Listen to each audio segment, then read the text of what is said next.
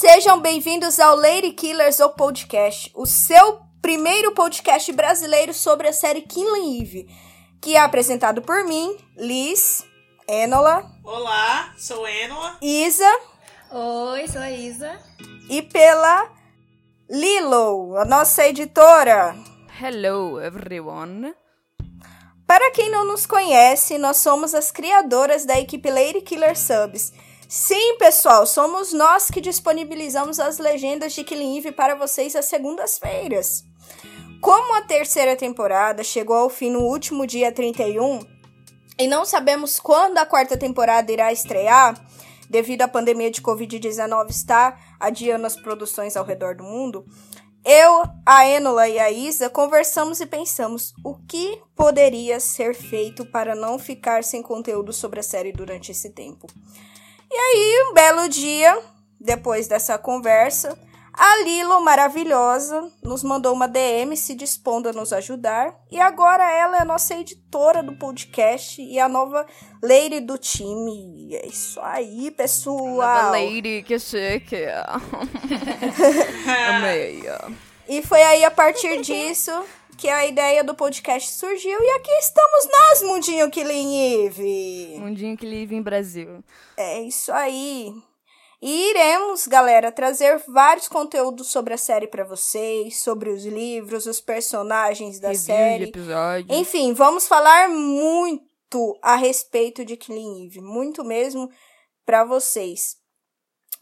E antes de começar o nosso tópico de hoje, vamos fazer uma breve apresentação sobre cada uma de nós, que estaremos aqui com vocês comentando sobre o mundo de Killing. Enola, vou começar por você. Me diz o que você faz da vida, o que você faz dentro do GLKS e também o que você gosta de fazer nas horas vagas.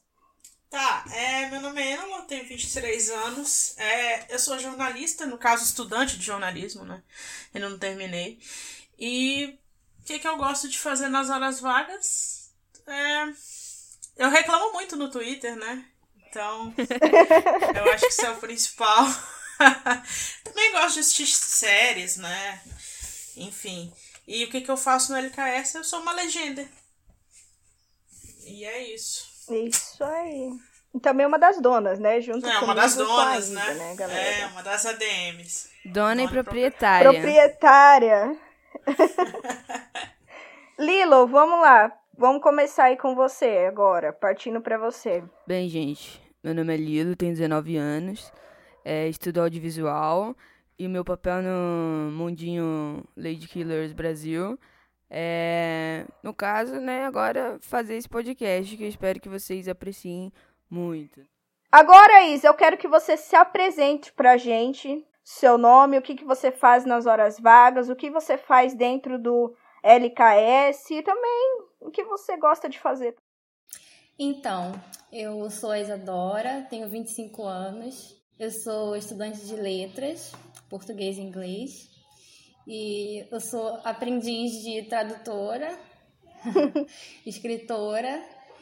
E dentro do LKS eu legendo junto com as minhas manas maravilhosas que estão aqui presentes. E mais outras duas. E é dona de um sotaque lindo. Ai, obrigada. e também sócia proprietária, né, meninas? É, sócia proprietária. Dona e, dona e proprietária. E agora é você, Lisa, a nossa CEO, a nossa Ranger Vermelha, se apresenta aí, conta sobre você.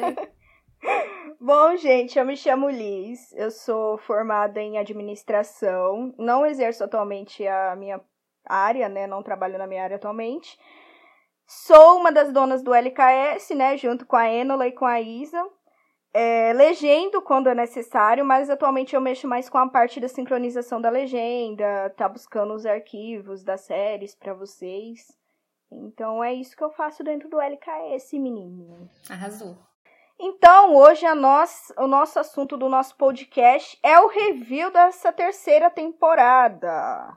Um apanhado geral, né, sobre todos os momentos. É um assim, resumão. Dessa terceira temporada.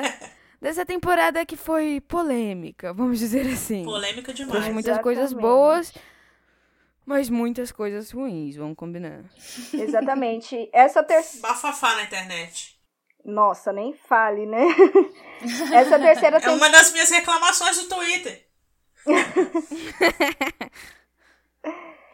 Essa terceira temporada começou seis meses após os acontecimentos da segunda temporada. Quem não se lembra, né, a, como terminou, né, o final da, da segunda temporada, terminou com aquele tiro, né, a Villanelle dando um tiro na, na Eve, né. Uma E as- prova de amor. Eu diria, né? Eu diria que foi uma prova de amor. Aquelas. Ah, foi uma prova Mais de uma amor. vez, o fandom de Killing Eve normalizando e romantizando a barbárie. A barbárie é. Tem gente chamando ela de bebê, a Villanelle de bebê. Eu vi gente chamando ela de bebê, gente. Pois é, era eu. É. É, era eu também.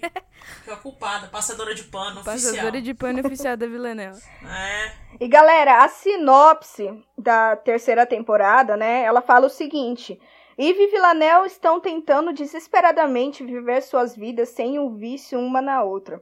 Para Villanelle, a assassina sem emprego, Eve está morta. Para Eve, a ex-agente do MI6 escondida, Villanelle nunca a encontrará. Tudo parece bem, até que uma morte pessoal e chocante as coloca em rota de colisão mais uma vez.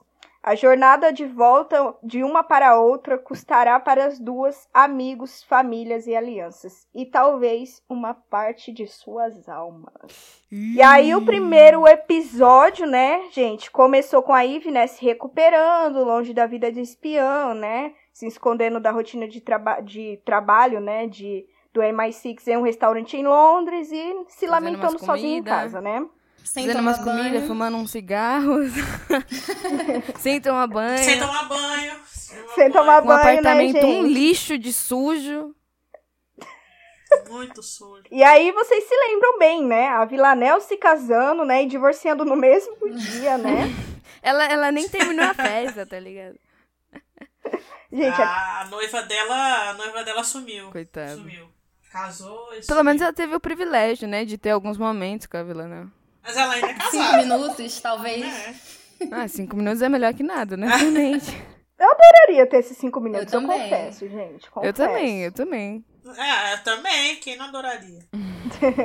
E aí nós também, logo no primeiro episódio, nós conhecemos a Dasha, né? Vimos aos- alguns rumos ali que os 12 estavam querendo tomar, né? E no final do episódio, a bomba. O que, que aconteceu? Kenny morto. Kenny Kenny Morreu. morreu. Bateu as botas. Co- Coitado, a única pessoa que realmente presta, tipo, porque ninguém presta, assim, né? É, ninguém presta. No mundinho que ele vive. A única pessoa que realmente prestava se lascou. Exatamente, aquele episódio eu chorei, cara, de verdade. Eu também. Eu fiquei, Ah, eu gostava muito do Kenny também. Eu fiquei chocada. eu fiquei chocada. Ainda mais que tem aquele. depois. Ainda mais que tem aquele Pena. momento dele com a Eve antes, todos bonitinhos, assim, amiguinhos. Vai, É. vamos sair e tal. Ele animando a Eve, falando, que isso, Eve, né? Exatamente. Ele perguntando pra Eve, e aí, Eve, vocês ainda mantêm contato dela? Não, eu já superei ela, não sei o que dele. Tá falando do Nick. Quem lembra? Cara, essa parte Muito foi bom. Icônica. Essa parte foi icônica. Aí a se- a- uma, uma das coisas que eu amo é a Eve se entregando, tá ligado? Tipo, irmã. Essa cena foi sensacional. Não, eu não falo mais com ela, eu não quero mais saber dela. Pois é, imagina se quisesse. Não é? É difícil, É. hein? Mas, meninas, seguindo nessa, nessa vibe aí, né, sobre os outros acontecimentos dessa temporada, eu quero saber que acontecimentos chamaram a atenção de vocês nessa temporada. Eu vou começar pela Isa. Ruim ou bom? Ah, tanto faz, fala aí. Tanto faz que acontecimentos que você chamou a sua atenção, seja bom ou seja ruim. Então, eu achei ruim o descaso Já com começa a pelo Sandra achou e ruim. com a, com a Ivy, né? Ela sendo protagonista da série, uma mulher foda. E do nada parar num, num restaurante, sem tomar banho, completamente suja, sem rumo. e totalmente sem, sem destaque nessa temporada. Eu achei isso péssimo. É, eu também. E assim, dando spoiler, mas pro, pro, pro fim da nossa conversa, a gente vai focar principalmente A nisso, gente né? vai explorar bem. Nesses momentos ruins dessa temporada que foi muito controvérsia. Mas eu acho que essa temporada, assim, Exatamente. teve muitas, muitas questões legais de, de, de aumentar arco de personagem. E eu acho que, assim, A Suzanne, que é a que foi a roteirista, né, para quem não sabe, ela foi muito hum, perspicaz assim algumas coisas. E, e, é difícil, assim, do ponto de vista de construção de narrativa, eu entendo como deve ter sido difícil construir é, uma temporada nova, ainda mais com base no, no final da, da segunda, tá ligado? Que meio que, que vai para um lugar assim sem rumo, porque depois do final da segunda, o que, que quais são as possibilidades para serem exploradas, sabe? Então, ao mesmo tempo, eu entendo muitas das decisões que ela tomou, assim. Sim. Enola, agora eu quero que você dê a sua opinião de acontecimentos que chamaram a sua atenção, seja bom, seja ruim dessa temporada. Manda bala aí na sua opinião, mano. Tá, eu vou divergir um pouco da Isa, não vou falar igual ela. Então eu vou começar pela Geraldine, que é um acontecimento bem peculiar e ruim, porque eu não sei, eu não sei realmente o que, que ela. Ela apareceu para fazer contraste, sim, pra, com a Carolyn, né, que é a mãe dela, no uhum. caso, para dar um, um, um, apoio, né, ou algo assim. Até para desenrolar um pouco a trama da Carolyn, mas no final das contas, ela não serviu para muita coisa. A Carolyn, no caso, voltou ao ponto inicial e mandou ela embora. E. Não sei. Ela, ela, ela abrindo o livro lá em branco, mandando ela indo embora, cara. É muito bom. Sim, a Geraldine fez uma carta enorme, né? Tava lendo pra mãe dela lá e. Parece a, que ela nem conhece a, Carolyn, honestamente, né? Tipo. Era ela óbvio conhece, que a Carolyn ia cagar ela... pra carta. Sim, mas eu acho que a Caroline é, é, é óbvio o favoritismo dela pelo Kenny, né? Dá pra, dá pra ver. é Sim. óbvio. É igual, igual ela fala, né? Tipo, pra Geraldine, tipo, o Kenny era meu e você era do seu pai. É, tipo, era isso. E aí ela veio, a Geraldine veio para tentar ajudar, né? No caso do luto da, da Karen, tudo isso, das duas, para elas se reaproximarem e não deu certo. Mas a Geraldine, a Geraldine, se tivesse feito ela de um outro, um outro rumo, acredito que ela poderia ter feito realmente esse equilíbrio para a vida da Carolyn, sabe? Sim. Porque eu acho que foi feita essa má construção da, da Geraldine, tá entendendo? Até porque a, a, a atriz que, que fez a Geraldine, ela é uma atriz fantástica. E. Ela é Yara Greyjoy, gente. De Game exatamente. of Thrones. E assim, eu acho que foi feita uma construção muito ruim por parte do, do, é. dos roteiristas com a questão da Geraldine. Então acho que por isso que ela foi, tipo, um tanto faz, tanto fez na série, entendeu? Não contribuiu em nada, não acrescentou em nada, sabe? É, ela ficou sem função, no caso. Vocês acham que ela vai voltar na quarta temporada? Eu não sei, depende da recepção da personagem. A recepção não foi positiva. Pelo menos por você, né, Não é, não Exatamente. Foi, não, não mentira, positivo. não foi por ninguém.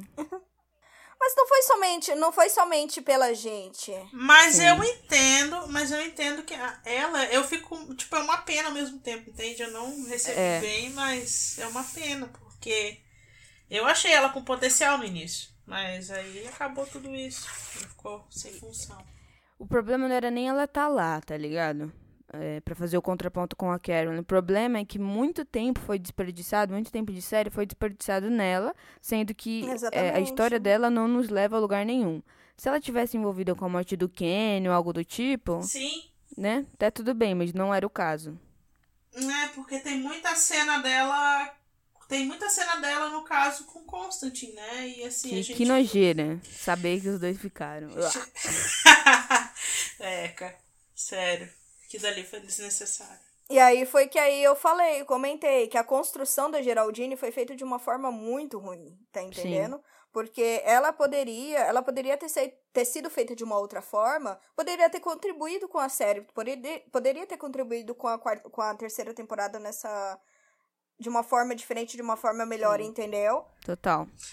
É, eu acho que a Suzane, a outra escritora, a Laura, Laura Neal, né? Não sei. A Laura Neal escreveu no final, né? Foi o final? Os episódios finais que ela escreveu? Ela escreveu o episódio 3, o episódio 7 e ela escreveu junto com a Suzane o episódio 8. Exato. Recapitulando aí para quem não se lembra. É, eu acho que eles tiveram tanta essa obsessão de explorar personagens secundários que eles acabaram colocando a Geraldine na roda e o pessoal, assim não tava muito interessado, entendeu? É, e eu acho que isso a gente já pode até abrir para algumas opiniões que a gente pediu para vocês ao longo da semana, né? Opiniões no Twitter, ou se quiserem mandar e-mail pra gente, que inclusive o nosso e-mail é podcastlatesubs@gmail.com. Vamos deixar É ele esse, né, também na descrição também desse episódio. Vamos estar deixando pra vocês, tá? O e-mail. E aí a- a gente pediu opiniões de vocês no Twitter, arroba, qual que é? Lady Killer Subs, tá, galera? Com S só, tá? Lady Killer Subs. Então, é, a gente, isso foi uma coisa que comentaram muito, né, Enola? Justamente, e a gente até pediu a opinião de vocês no Twitter. E, e vamos, vamos ler agora alguns dos tweets que vocês enviaram pra gente a respeito, a respeito dessas questões todas, desses, do, de que vocês acharam da temporada no geral. E conforme a gente tava falando, é, Enola, o que você falou justamente dos personagens secundários terem mais mais protagonismo do que, enfim, alguns personagens principais, né? Sim. Ou melhor dizendo, a Eve mesmo. Aí. Lê aí pra gente, ó, Liz, alguns dos tweets que a gente separou. Então, a gente separou aqui uns tweets, né, que vocês mandaram ao longo da semana pra gente, né, no nosso Twitter, arroba LadyKillerSub, se vocês não seguem ainda, a gente vai deixar também ele na descrição aqui do nosso episódio. Mas vamos lá, gente. Começando pelo tweet da pessoa que a gente adora, Busão Villaneve, O icônico, Ah! onde as coisas Busão acontecem. Nosso Amor. Ícone! Busão nós chamamos! Vamos lá, Busão Vou Villaneve. pagar uma ida ao lavador. Vou pagar uma ida ao lavador pra ela. Vou pagar uma ida ao lavador. Eu prometi a gasolina do mês pra ela. Falando isso, estou devendo, tá? Busão, pode me cobrar, tá? E o que, que, e o que, que ele falou? Vamos lá, Busão falou pra gente assim. O maior furo dessa temporada foi o buraco onde a Ivy se escondeu. Interessantíssimo, interessantíssimo. Foi onde ela se escondeu. Assina embaixo, assina embaixo. Esque- Foi tipo aquele meme. É, Concordo com o é. Escritores de Killing Eve esquecem Eve no churrasco. Mais ou menos isso. Exato. Tem isso. Mas aí isso daí reflete pra gente exatamente o que, que aconteceu, né, nessa, nessa terceira temporada, deixando à parte, né, um pouquinho agora a brincadeira. Mas realmente foi um assunto Sim. muito sério, que na verdade, vamos se dizer, 99,9% das pessoas que mandaram sua opinião pra gente lá no nosso Twitter exatamente se sentiram incomodados com a Eve ter sido deixada de canto, entendeu? E isso deixou realmente a galera tudo chateada com isso. É, até porque ela é a protagonista, poxa vida. Exatamente, o nome da série é Killing Não faz Eve, né? sentido. Eve, né? É, é, é tão Killing Eve que realmente estão matando a personagem e não, não deixando ela aparecer, né, porra? Porque. Missing Eve. Missing Eve. Vai virar Missing agora. Eve.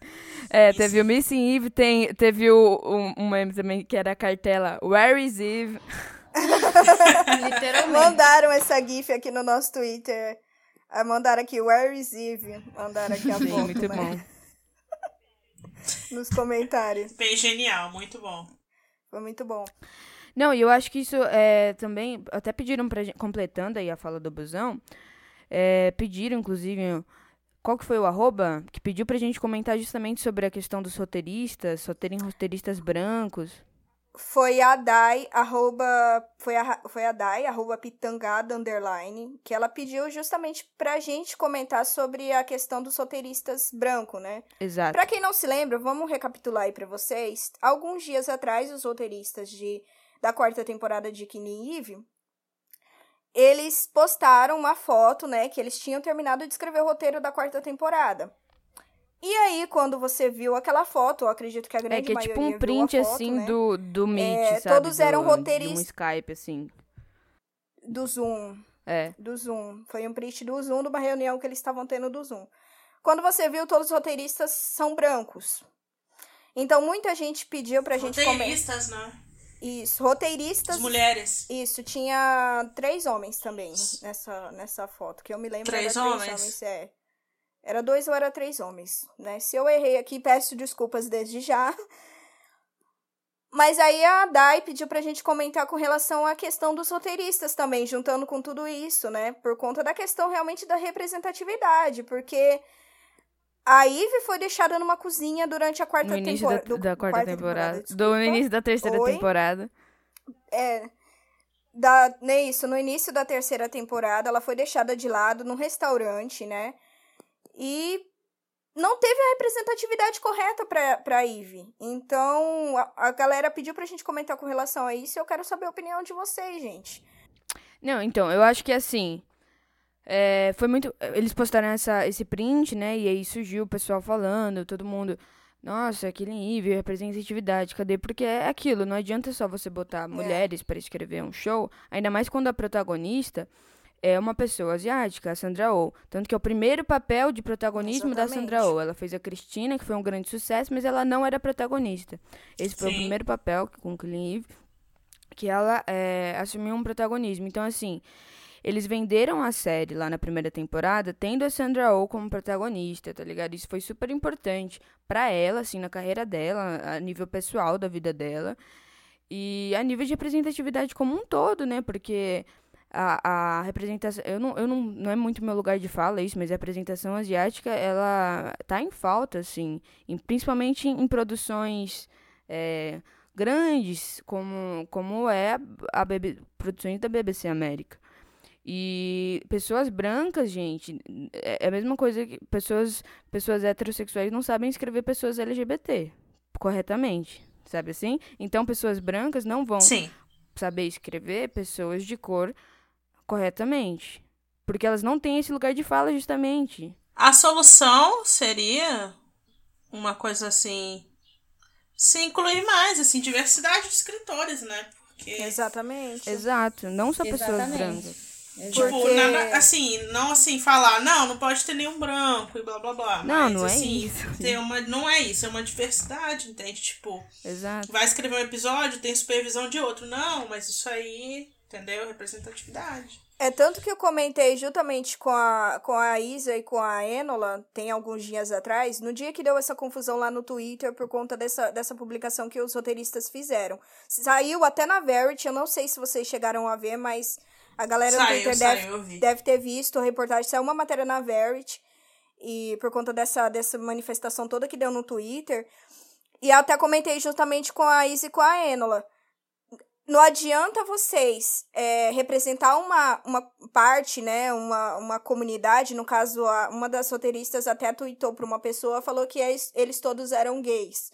Não adianta você representar somente a comunidade LGBTQ e vocês deixarem a representatividade de lado para outras formas. No caso, por exemplo, da, da Sandra, que é a questão de ser asiática, entendeu?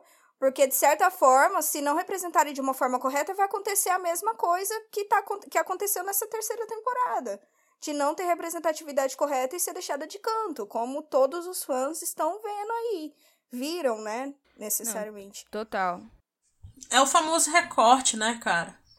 É o Exato. famoso recorte, então é isso. Porque nem, nem todos são iguais. Tem gente na comunidade LGBT, a gente é diverso, né? Na, na comunidade LGBT, no movimento feminista, enfim. A gente Não, é e Eve pega, diverso, tá? pe- peca muito, assim, nesse sentido. Eu acho que Killing Eve tem muitos acertos em relação à diversidade, inclusão, então, mas peca muito nesse sentido de, de questão de racismo, porque toda, toda temporada eles colocam, tipo, um personagem secundário negro, tá Verdade, ligado? Parece que é uma verdade. regra. Que eles colocaram. E, tipo, não é Sim. assim.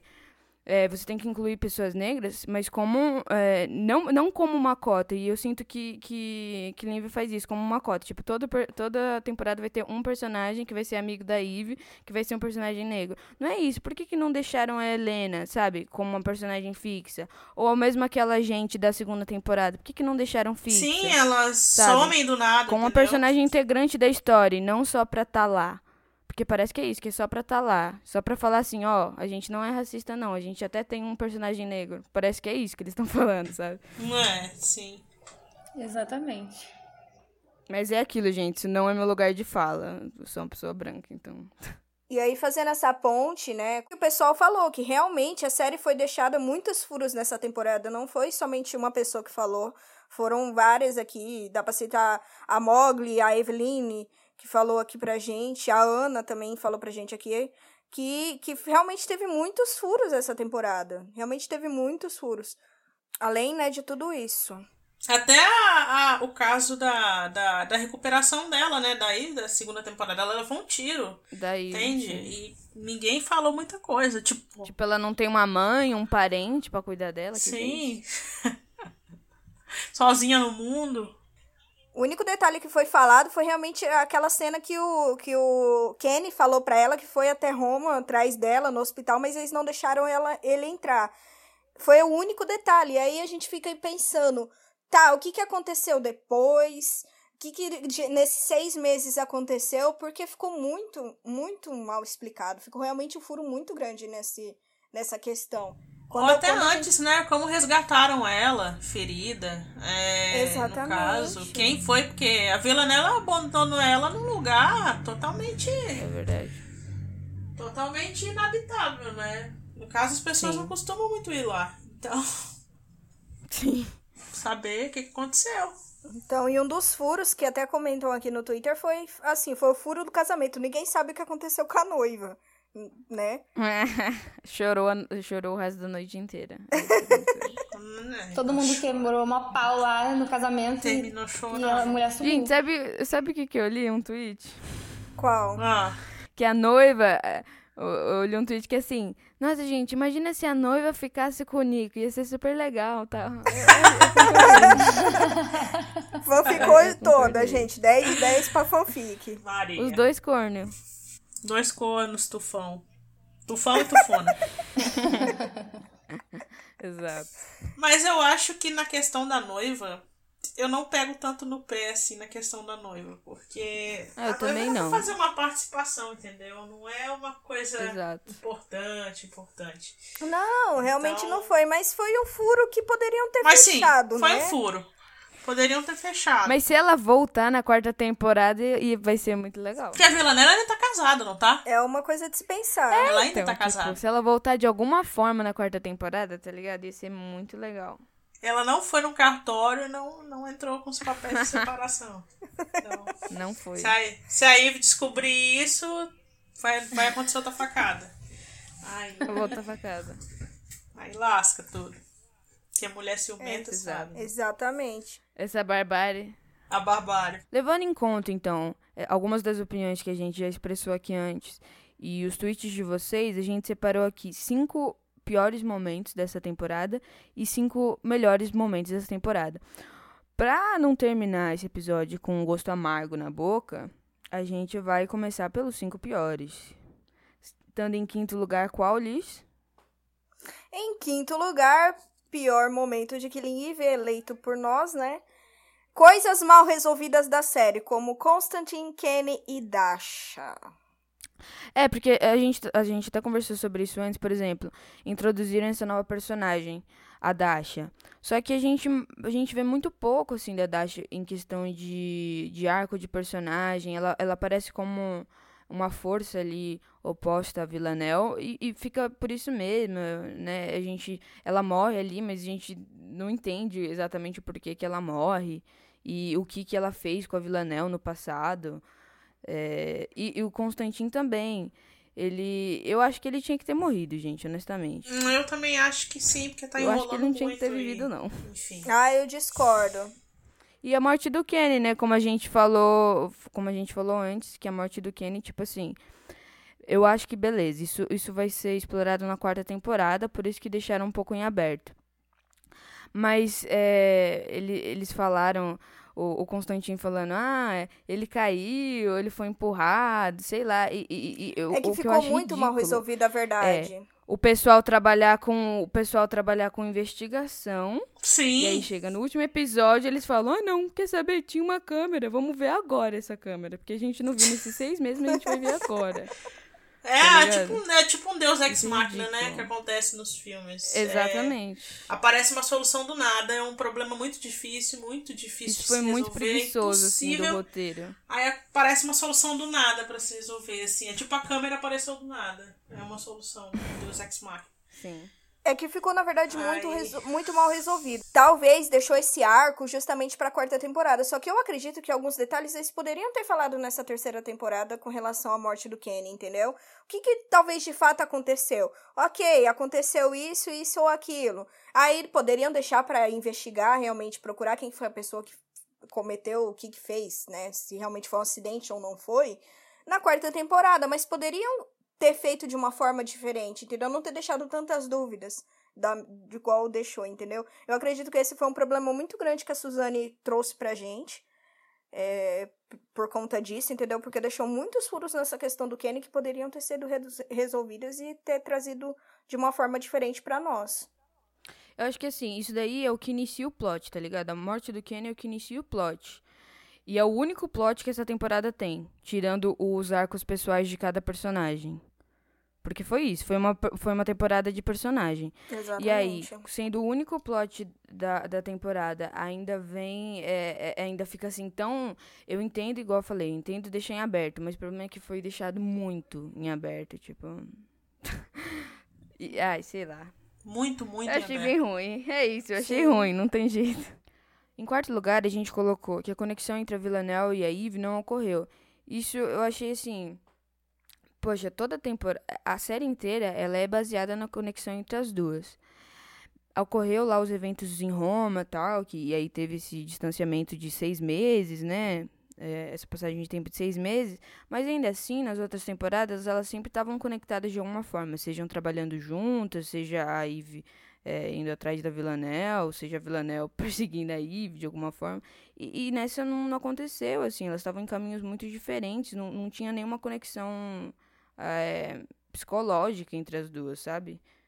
E eu acho que isso tira muito da essência do, da história. Na verdade, dá pra contar no, nos dedos, né? Quantas é, cenas elas tiveram Não, é, juntas. mas assim, não é nem sobre ter cenas juntos. É, é, sobre você saber que os personagens estão conectados e não estavam, no caso. Eu tive a sensação de que o pessoal, os roteiristas, eles. Tive a sensação de que os roteiristas eles falaram assim: ei, galera, tá aqui o beijo. E. E é isso. Enfim, é isso. Acabou. É isso, é isso, pronto. Pra que vocês querem cobrar mais? É isso. Vocês queriam isso? Vamos dar pra vocês. Tá aqui o beijo. Então, a cena do beijo tá foi ótima. Beijo. Eu adorei a cena do beijo, mas. Foi muito. Foi muito fanservice. Muito, muito Teve fanservice. Problema, eu achei muito fanservice. É, a conexão entre elas não necessariamente precisa ser cenas juntas, né? Como eu falei, dá para contar nos dedos quantas cenas elas teve juntas, mas a conexão não é somente isso, entende? Então realmente faltou uma conexão entre elas. Muita conexão. É, muita é, conexão. é como se, porque nos episódios das temporadas anteriores, é, na primeira e na segunda, elas, elas no caso, elas se encontravam, tinham interações e ficavam muito pensando uma na outra, entende? E essa temporada não, não deu. Não, não, parece que elas tipo, se encontravam, mas depois elas esqueciam é, uma da outra e enfim, e essas sutilezas essas sutilezas que tinham delas, né, tá tá ali conectada, seja seja uma mandando coisa, alguma coisa para outra, ou mandando mensagem, ou é, deixando detalhes ali. Ah, a Villanel tava aqui, ou a Ive tava aqui, ou eu estou pensando na Ive. Eram detalhes que faziam diferença, é que isso mostra a conexão entre elas, a conexão forte que a, a Ive e a Villanel têm. E isso eu senti muita falta. Eu acredito que você que também está ouvindo deve ter sentido falta também dessa conexão entre elas. Sim que a gente sentiu bastante. Foi, foi um, uma, uma perda, né? Foi, foi realmente uma, uma perda muito grande. Foi porque a série é focada nas duas, na conexão entre as duas, na interação. Exatamente. É, tanto que é traduzido em português como dupla, dupla obsessão. Dupla obsessão. Tá ligado? Cadê a obsessão, então? Cadê? É, o título é, ótimo, o, título em português. O que, falaram aí anteriormente, tipo, depois que a Villanelle encontra... Parece que, assim, os três primeiros episódios até que estão pensando, tá ligado? Só que aí, beleza, se encontram lá no ônibus e aí depois parece que depois daquilo, acabou, esqueceram completamente. A Eve nem tanto, mas a Villanelle, tipo, quem é Eve? Ela, a Villanelle falou a mesma coisa que a Suzane ao escrever a série. Quem é Eve? Quem é Eve? Apaguei I don't ela. know her. I don't know her.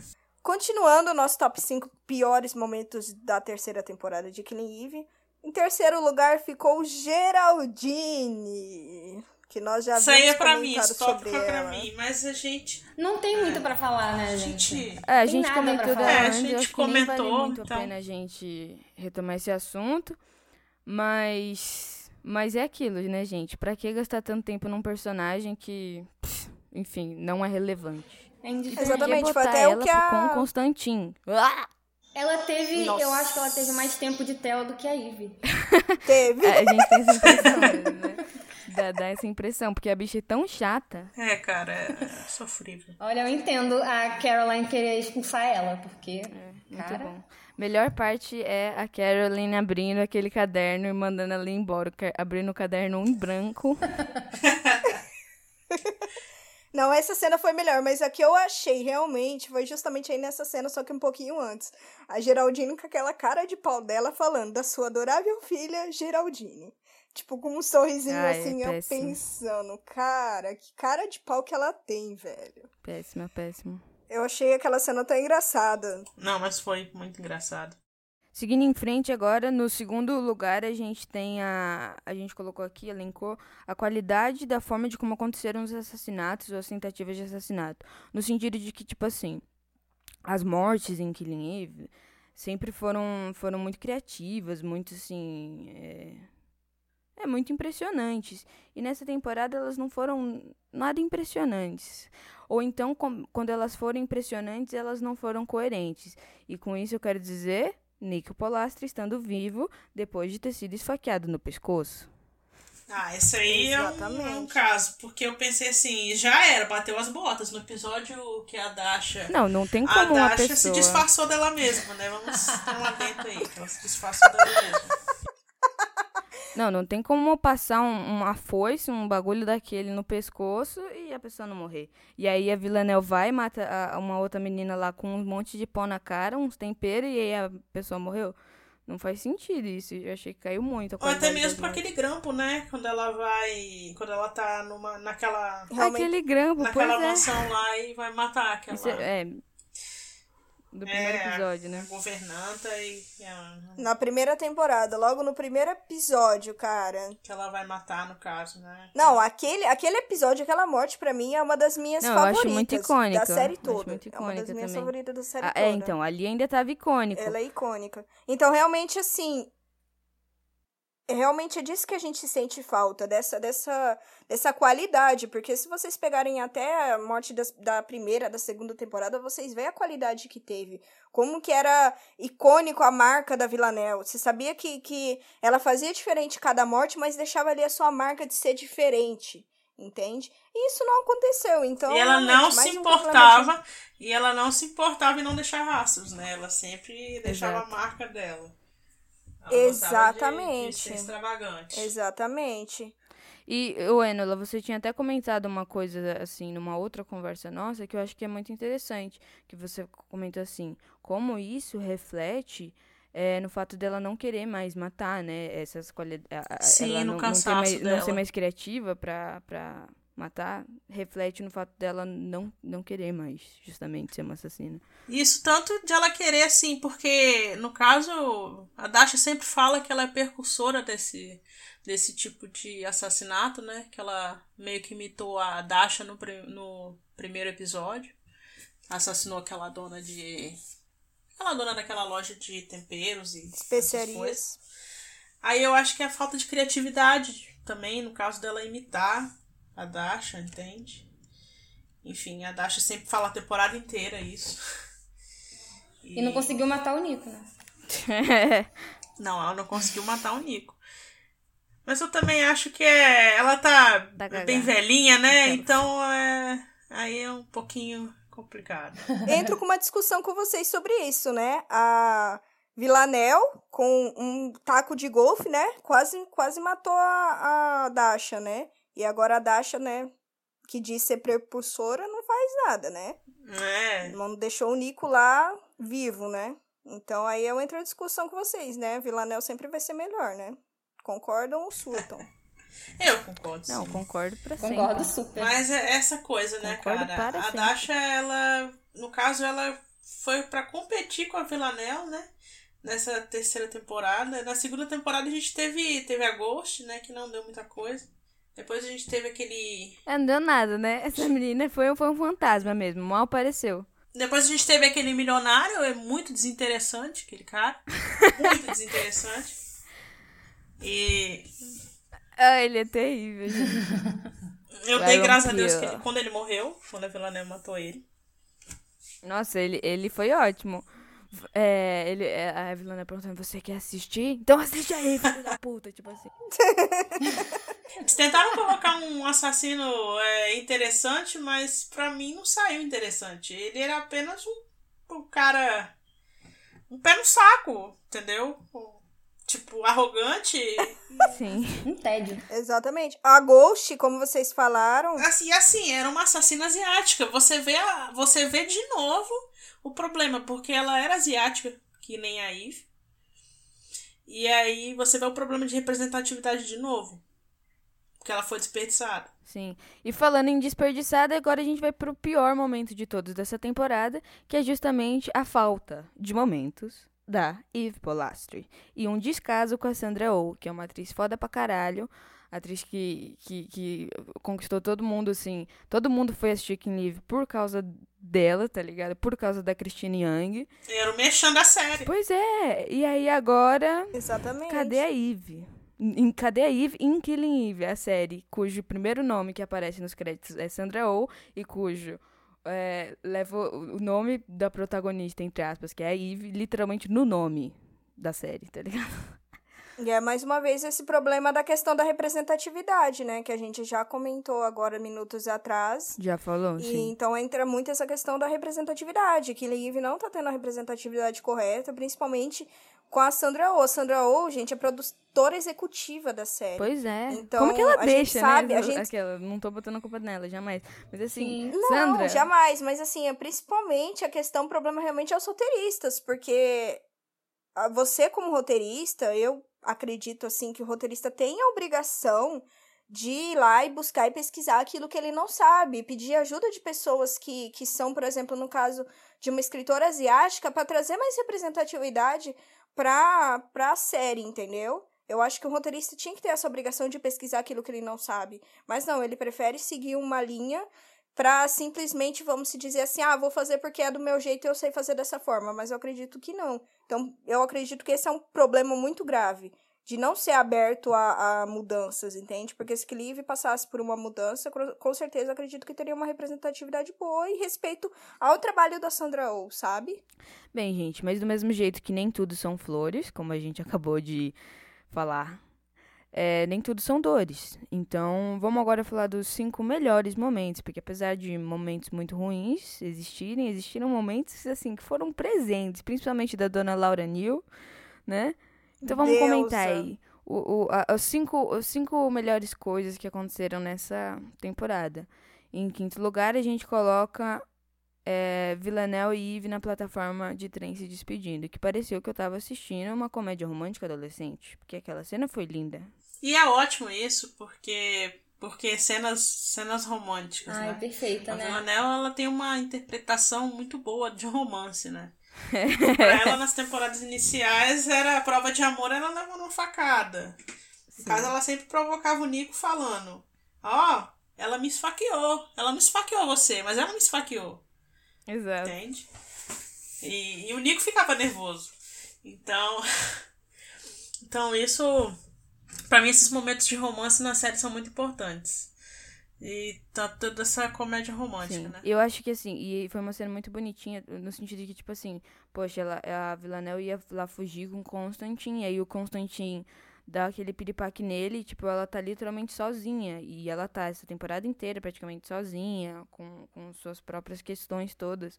E aí ela tá, tipo, desacreditada, e aí ela vê a Eve e o rosto dela acende, assim, de tipo, caralho, não, eu não tô sozinha. Acende na hora a carinha dela. Ai, é perfeita essa cena. Ai, gente, eu amo essa cena. E isso, depois ela, ela liga pra, pra, pra Eve, né? E fala porque a gente tem que parar de se, de se encontrar desse jeito. Sim. Não é bom pra nenhuma das duas, né? Não é mesmo?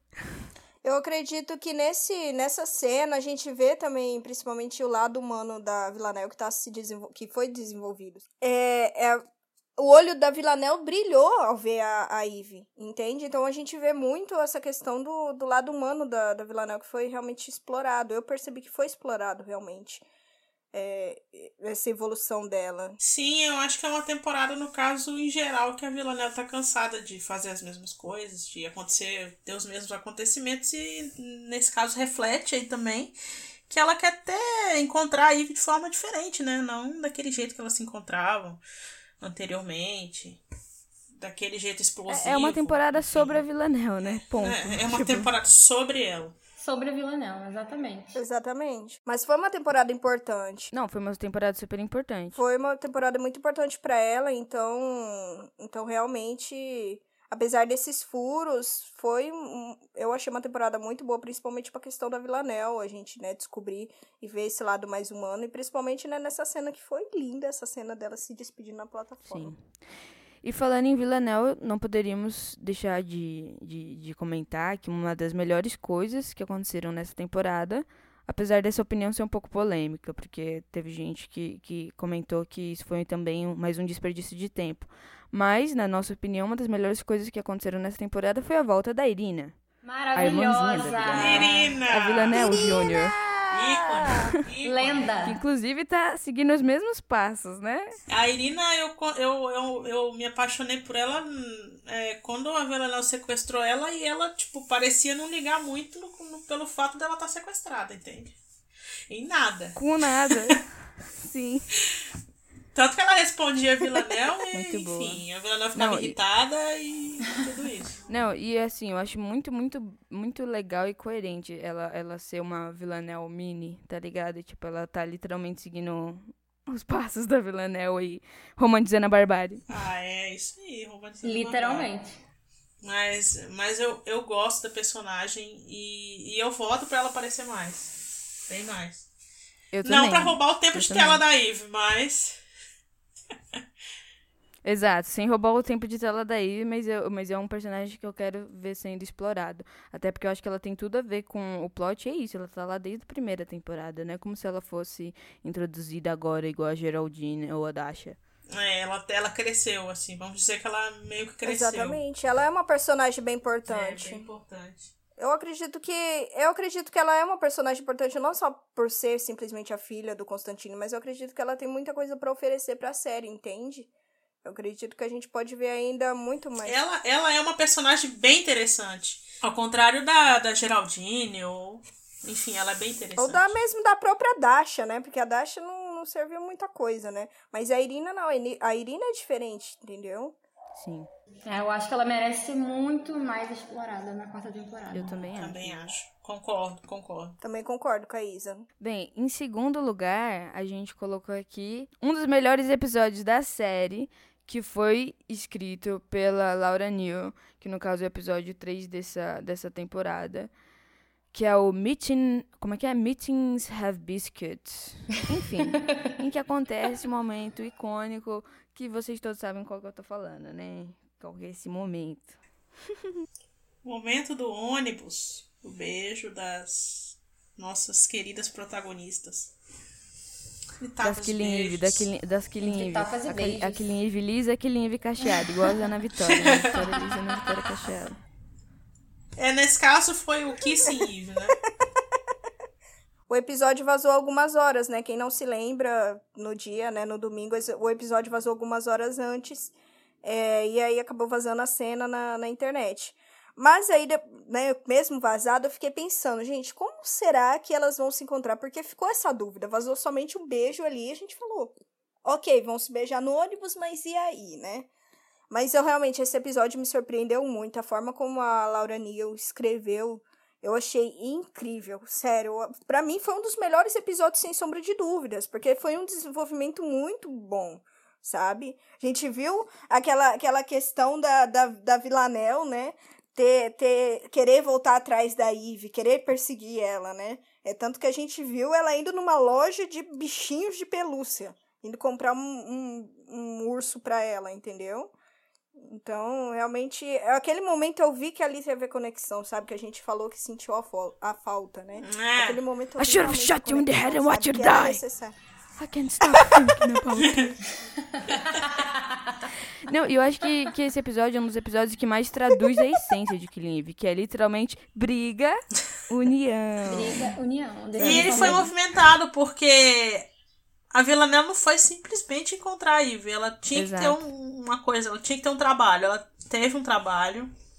Ela assassinou o contador. E ela falando no início que não estava preparada, falando pra Dasha que não estava preparada. Muito. Soon. Ela muito falando, cedo, muito não tô cedo. preparada. Tipo... Não, mas eu acho que esse episódio traduz muito, porque, tipo, é literalmente sobre o ódio e o amor, tá ligado? Tipo, que elas sentem, tipo, porque elas se odeiam, mas elas se amam. É essência. É essência. Aquele, esse episódio eu vi assim, cara, é, é e, e, e, e, é, a Ivy admitindo pra ela, de alguma forma, tipo, pra ela mesma, né? As coisas que ela sente. E como, como a própria Villanelle falou no ursinho. Admit it, Eve. Ali é, é a essência de Killing Eve. É a essência de Killing Eve. Mas aquele final, aquele final do episódio, realmente é, é, é a questão da dupla obsessão, né? Porque a Ivy tirou, arrancou lá o coraçãozinho. Como se fosse uma pessoa apaixonada, né? Fechou os olhos. E ficou ouvindo em looping. Como se fosse não, né? É. Como se fosse não. É, uma pessoa é, apaixonada. Ela fechou os olhos e ficou ouvindo a voz dela. Bem, e aqui em primeiro lugar a gente colocou, no caso, o último episódio inteiro, porque o último episódio inteiro foi perfeito, assim, não tem nada de negativo. Não, melhor, tem algumas coisas negativas a dizer sim. Mas, no geral, um dos melhores episódios também da série, eu achei. Muito, muito bom, perfeito, do início ao fim. Todas as season finales, eu acho, as finales de Killing Eve, elas não ficam devendo. Não teve uma finale ruim até agora, né? A, a da primeira temporada, da segunda e agora não teve. Não teve um episódio final ruim, de fechamento. Foi, foi perfeito aquele episódio. É.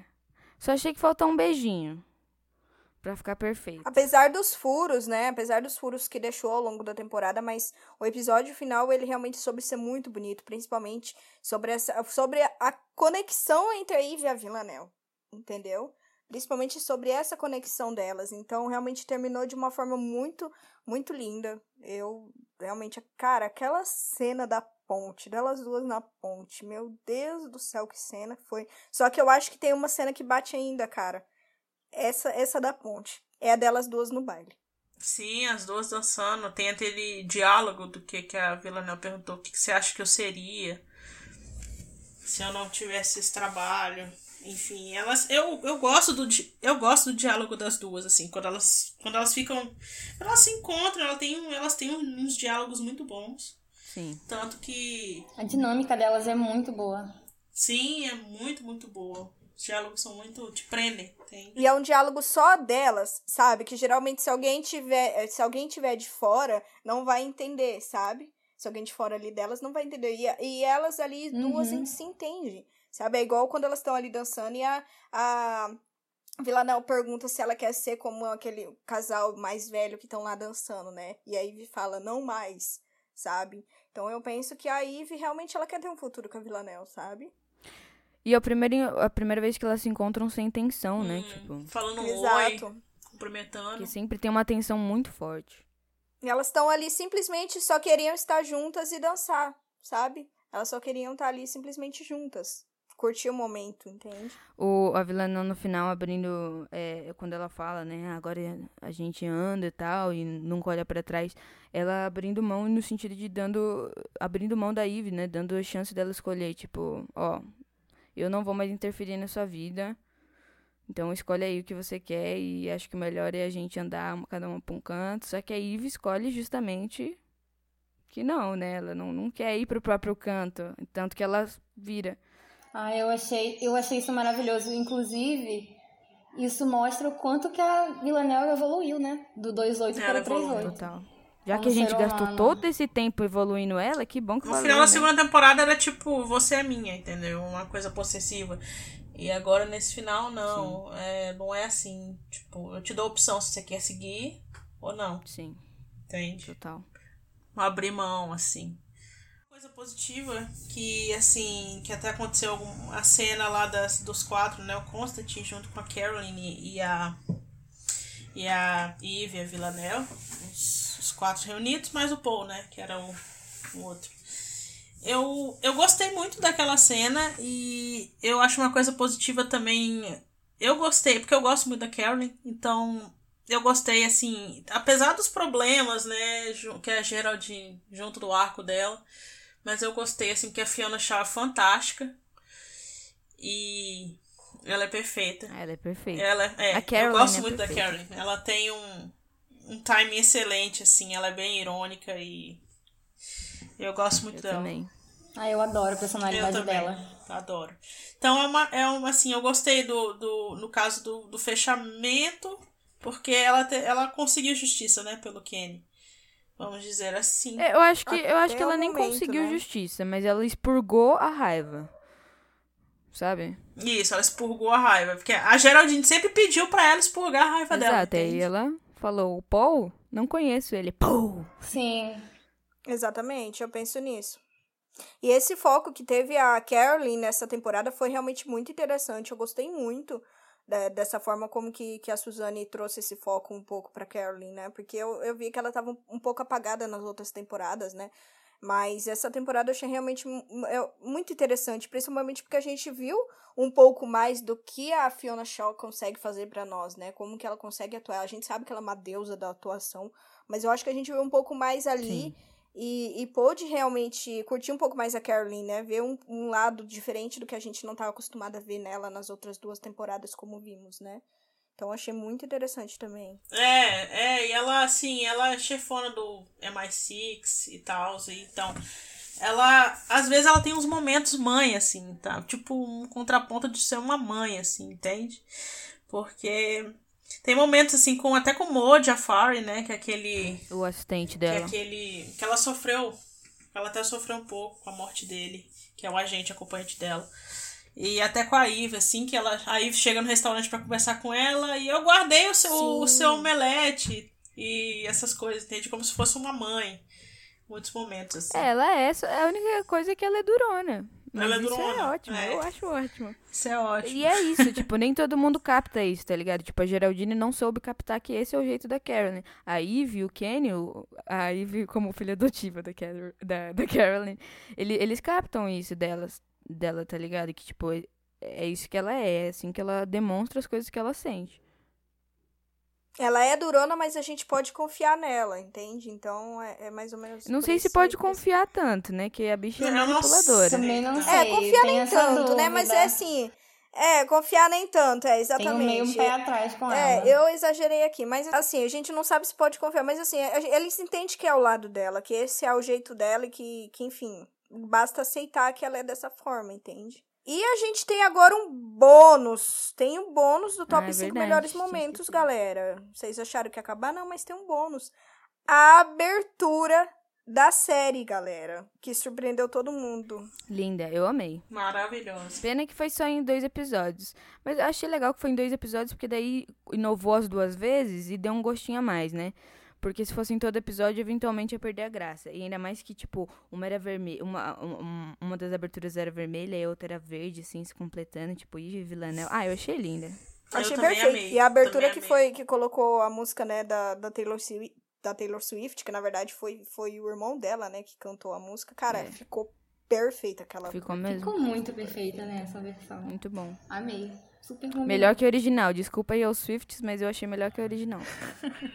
é opinião polêmica. Opinião polêmica. opinião polêmica. Fogo no parquinho. Fogo no parquinho. Mas e aí, galera, qual que foi, tipo, o momento que vocês, pessoalmente, agora gostaram mais?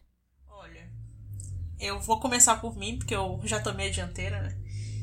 Eu gostei muito, muito, muito do, do, do, da ponte, do momento da ponte, porque eu fiz um paralelo muito bom e, enfim. Eu, eu admito que chorei eu vi, essa, eu vi a, a cena pela primeira vez e assim, eu fiquei. Eu falei assim, nossa, que bonitinho. E assim, eu fiquei um pouco. Assim, mas cadê o beijo e tal? Porque eu tinha visto pelo, pelo online, né? E na hora que passou o episódio. Depois eu fui rever de novo. E Aí eu entendi e eu falei assim, não, mas eu acho que não, não é necessário, não foi necessário o beijo aqui, porque a cena é muito boa mesmo, é muito linda. E a trilha sonora e todo o simbolismo, enfim, da, da Vila Nel deixar a Ivy ir, mas a Ivy não querer ir. Não querer deixar ela. Então é isso. Hum, meu momento preferido. E você, Liz? Cara, o meu momento favorito é o do baile. Delas duas no baile. Realmente foi, foi uma cena que trouxe tanto simbolismo, sabe? Tem tantas mensagens ali sutis por trás e que realmente vai fazer uma grande diferença nessa, nessa quarta temporada. Que eu acredito que realmente vai tratar muito da conexão delas.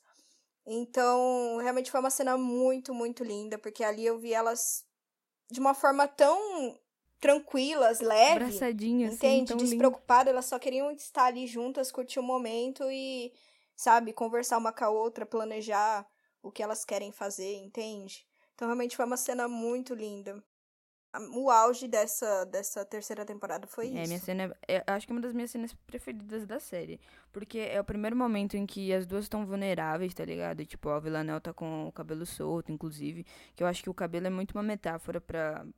Porque, assim, quando, quando ela tá de com o cabelo preso, principalmente naquele coque que ela sempre tá, é muito sempre quando ela vai trabalhar, sabe? É tipo, business. Sempre assim, quando ela, quando ela tem uma missão e tal. E aí, quando ela tá com o cabelo solto, é justamente mostrando essa vulnerabilidade. Vulnerabilidade. Vulnerabilidade dela, exato. E, e aí e elas estão as duas desarmadas, né? É, foi a primeira vez. Temos que eu achei, destacar isso eu aqui. Eu achei assim, foi, é tanto que é a primeira vez que a Ivy viu ela de Pessoal do Twitter é muito né? perspicaz. Tanto que é foi a primeira vez que ela, que ela viu. falando, falando em pessoal do Twitter, eu vi uma, uma coisa com relação a essa cena, essa semana. É, eu vi na minha timeline do meu Twitter. É, que a, no final, né, quando a, a Villanelle pede pra Ivy ir embora por conta que a menina lá dos 12 chegou, a Ivy tá. A Ivy não, desculpa. A Villanelle, ela tá com a mão na onde a, na a Ivy esfaqueou ela. É. Sim. Exatamente, Ai, na cicatriz. Ai, eu choro. Então, realmente, vocês vê, essa cena teve muito simbolismo, teve muitas Sim. mensagens. Sim. E é isso, tipo, elas estão é, elas estão numa bolinha, né? Tanto que a, a música, ela muda lá, o enfoque, tipo, fica em foco só nelas duas, tal, enquanto estão dançando. Essa cena é perfeita, assim, sem comentários. É a melhor cena que sem tem. Comentário. E a sua, Isa? Qual, qual foi o seu momento preferido, Isa? O meu foi o da ponte, com certeza. Mais eu uma. Da mesma, eu divido da mesma opinião da Enola. Eu também fiz um, um paralelo muito lindo, muito especial. e eu achei muito linda a dinâmica, o diálogo entre elas duas. Ela, tanto a Jodie e a Sandra e a Ivy Villanelle, ambas têm muita química. Elas têm muita química, a dinâmica entre elas é maravilhosa. E o diálogo eu achei perfeito. E da Villanelle ter dado essa opção de escolha para Ivy, né? Sim. Ter mostrado esse lado humano dela que foi bastante evoluído. Eu achei muito lindo, muito lindo. Fora a trilha sonora, né? Que foi perfeita. E nossa, isso é uma coisa muito interessante. Porque eu vi, por exemplo, é, se, é, eu, vi, eu vi algumas versões dessa cena com outras trilhas, tá ligado? E uma delas era Sight, do Abandon Loved, que é uma das, uma das músicas temas de Killing que é aquela. É, tan tan tan tan tan tan tan tan tan tan tan tan tan tan tan tan tan todo mundo conhece. E aí, e, e eu vi essa música sobre esse sobre esse momento. Tipo, fizeram uma edição de um vídeo com esse momento da ponte, delas andando e virando, só que com essa música. E se fosse essa música, o entendimento da cena seria outro, tá ligado? Seria que elas ficaram juntas e, mano. entendeu? E só que com a música Tell Me foi tipo, puxa, mano, se amam muito, não tem jeito. Inclusive, eu ouço o Thelma e me dá vontade de chorar. A, a, ficou perfeita, na verdade, essa cena, né? A trilha sonora, a conexão entre a Jodie e a Sandra ali interpretando as personagens delas. Enfim, o momento ali que foi colocado elas duas realmente ficou muito incrível. Como a Isa falou, a escolha, né? A, a Villanelle ter dado essa escolha pra Eve, né? Então, realmente foi uma cena muito linda também, que realmente merece, merece todos os, os aplausos aí Total. que tiver. E aí, gente, o que, que vocês. Assim, eu acho que depois a gente vai fazer um episódio falando sobre isso, mas contem aí o que, que vocês esperam, assim, da quarta temporada. Eu, eu espero assim, eu, eu acho que não precisa enrolar tanto, Uhum, assim. Eu quero uma conexão das duas, entende? Eu acho que já chega desse. Joguinho, né? Desse, desse plot de gato e rato, porque explorou bastante, entendeu? Na primeira e na segunda temporada e até nessa terceira. E eu acho que no momento agora vai ser um momento das duas elas estarem unidas mesmo. E também tem todo aquele negócio dos 12, eu quero saber mais sobre eles. E todo esse negócio de. Enfim, de combater os 12 ou, ou algo assim. Então eu quero elas mais próximas e investigando e. Juntas. Enfim, né? essas coisas. É isso. É, assina juntas. embaixo, assina embaixo de tudo que você falou. Isa, Juntas de Shallow É, juntos e Shallow Juntos e Shallow Now. Now. Juntos e Shallow Now. Sim. Isa, Liz, o que, que vocês esperam? Eu espero que a Ivy Villanel parem com isso de gato e rato, né? Que já desgastou. É bom elas estarem juntas, bem juntinhas, bem felizes, se amando, como deve ser. Bem juntas. Bem juntas. Bem juntas, como deve ser. Sem tiro, porrada e bomba. Sem tapas e beijos, só Sem beijos. tapas e beijos, só beijos. Só beijos. E desvendar, né? Os plots da terceira temporada, que foi praticamente só um, né? Da morte do Kenny. E a parada dos 12. Que descobrir quem tá por Com trás, como que vai combater. E eu quero que a Irina apareça mais. É, verdade. A filha adotiva. A irmãzinha da Vila A Neve. irmãzinha, é. Liz? Então, eu. As meninas já falaram praticamente tudo, né? Que, que realmente é o meu, é o meu desejo. Sim. Eu quero que elas, né, fiquem juntas e Shallow Now. E. Mas, assim, realmente eu, eu quero muito que eles desenvolvam de uma forma melhor, entendeu? Essa conexão entre as duas.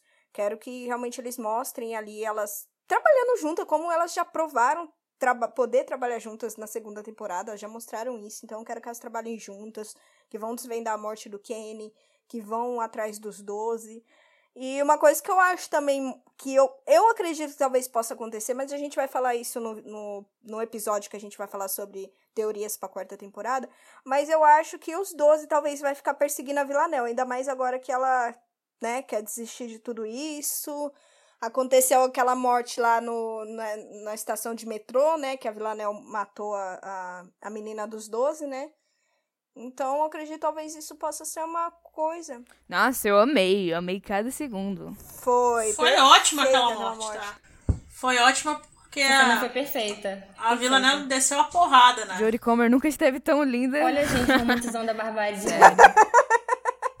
Ai, com certeza, sempre. Ah, gente. Ah, ah, eu vi no Twitter esses dias, né? Que na minha timeline, que, tipo, a Vila Nel mata, não mata fulano. Aí a gente fica, nossa, mas que linda, que lindo o look, né? Nossa, mas esse look tá Nossa, maravilhoso. mas esse look tava tão. É. É bem isso. Então, pessoal, eu acho que é isso. Espero que vocês tenham gostado do episódio. Uhum. É isso, gente. Nós esperamos que vocês gostem. Isso é tudo. Nosso primeiro, nosso primeiro episódio. Então, pessoal, por hoje é só. Nós vamos ficar por aqui, mas deu vontade de rever a terceira temporada de Killing Eve, né? Então corre lá no nosso Twitter, Lady Killer, Lady Killer Subs, e ele está lá na descrição do nosso podcast também. Tem um tweet fixado com o link para vocês baixarem as nossas legendas e também assistir online no pelo Pop Time Play, o melhor aplicativo de séries e filmes. E nos sigam também no nosso Twitter, se você não segue, para saber quando irá ter o nosso próximo episódio do podcast e também que estamos legendando de novos conteúdos. Você gostou do nosso podcast? Nos envie seu feedback também para o nosso e-mail, podcastladykillers.gmail.com. Nós vamos estar recebendo as sugestões, críticas, enfim, o que vocês quiserem mandar para nós. Vamos indo, mas em breve estaremos de volta com mais episódios e conteúdos para vocês de Killing Eve. Um grande beijo das Lady Killers para vocês. Beijo, galera! Até mais. Até tchau. mais. Tchau, tchau.